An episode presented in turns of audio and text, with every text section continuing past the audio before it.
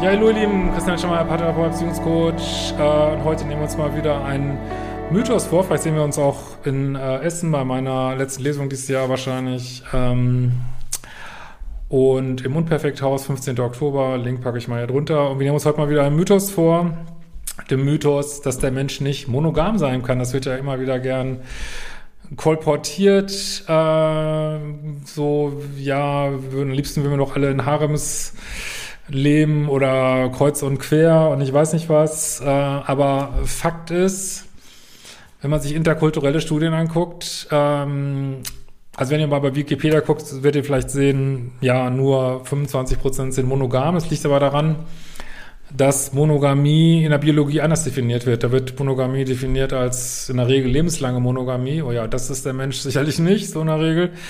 Ähm, aber äh, wir haben ja diese serielle Monogamie in der Regel. Ähm, aber wenn wir sagen, okay, wir meinen mit Monogamie serielle Monogamie, dann gibt es auf einmal doch äh, viele Kulturen. Ich habe mich da mal für mein neues Buch mal ordentlich reingehängt. Und da muss man einfach sagen, ja, es gibt in jeder Kultur gibt's viele und auch überwiegend Zweierbeziehungen so, ne? Und äh, klar ist der Mensch auch, hat eine gewisse Offenheit und es gibt manche Menschen, die vielleicht im Harem leben oder Single oder in irgendwelchen Gemeinschaften, äh, aber das, die Norm ist tatsächlich, ja, eine Zweierbeziehung, ähm, und wie lange dauert die? Da gibt's auch Zahlen. Das in der Regel dauert die vier Jahre so, ne? Also natürlich mit einer riesen Spreizung, das natürlich das kulturell überfordert, äh, überformt, aber man kann so eine vier Raum sehen. Und da kann man sich ja auch vorstellen, äh, man kommt zusammen, äh, ja, kriegt irgendwann ein Kind und bis es aus dem Gröbsten raus ist, äh, kann man sich vorstellen, dass die Natur das ein Stück weit vielleicht präferiert. Das ist auch einer der großen Gründe, die für Monogamie sprechen. Ähm, wenn wir mal, also ich gehe nochmal einen Schritt zurück, was ja häufig gerne gesagt wird, warum der Mensch eigentlich nicht monogam ist, weil Affen, Gorillas sind nicht monogam, Schimpansen sind nicht monogam, aber äh, ja, wir stammen genetisch vom genetischen Material her scheinbar nicht nur, man weiß es nicht ganz genau, nicht nur von Schimpansen ab, sondern auch, wir haben auch Gorilla-Material, es gibt auch Verbindungen zu den Bonobos und, und, und, und die haben alle ein völlig anderes Sexualverhalten. Ne? Gorillas leben in Harems, Schimpansen hingegen, ähm, ja, leben in so Gemeinschaften, wo es äh, kreuz und quer geht, die leben auch nicht monogam, aber haben trotzdem ganz unterschiedliche ähm, ja, Arten sich fortzupflanzen und natürlich kann der Mensch dann auch wieder eine andere haben, so, ne? Und äh, was man so im Tierreich sieht, ist, äh, dass sich dann genetisch Monogamie lohnt, wenn die Kosten für die Aufzucht sehr hoch sind. Wenn Weibchen oder Männchen, je nachdem gibt es ja auch unterschiedliche Sachen.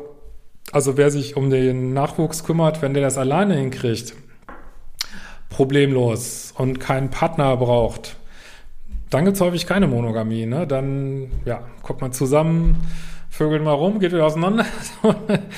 Aber ähm, bei Menschen ist es so, das ist ja eine Sache, die sich so lange entwickelt hat. Ne? Wir gehen auf zwei Beinen, das heißt, das Becken wurde kleiner, das heißt, äh, es passt nicht so großes Gehirn durch, das heißt, Menschen kommen relativ früh auf die Welt.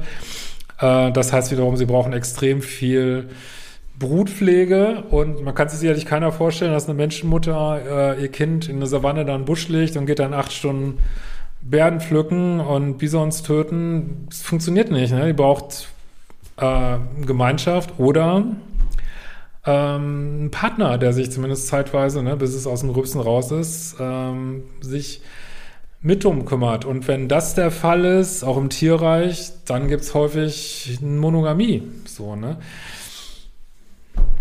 ist eigentlich keine Hexenkunst so, wenn man sich mal damit beschäftigt. Aber offensichtlich haben wir auch eine zweite Fortpflanzungsstrategie. Das darf man auch nicht vergessen, auch wenn wir sagen, ja, es leben häufig zwei Menschen zusammen, aber es gibt definitiv auch eine zweite Fortpflanzungsstrategie und die ist definitiv Fremdgehen, muss man auch nicht drüber reden. Gibt es auch in jeder Gesellschaft, mal erlaubter, mal weniger erlaubt. Äh, Menschen sind auch extrem anpassungsfähig, wenn es mal ganz wenig Männer gibt, weil die alle im Krieg umgekommen sind, dann lockert sich die Gesellschaft auch häufig.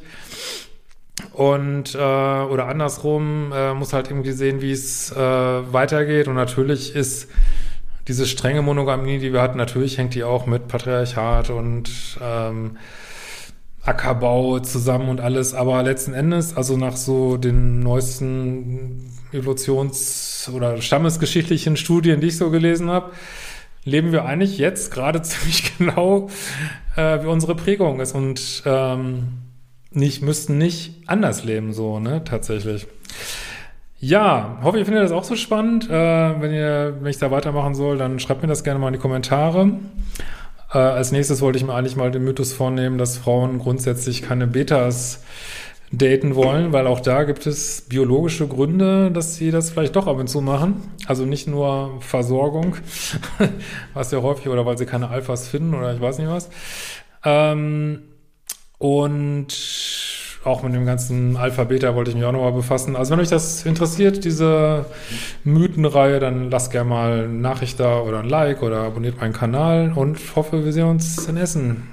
Ciao, ihr Lieben.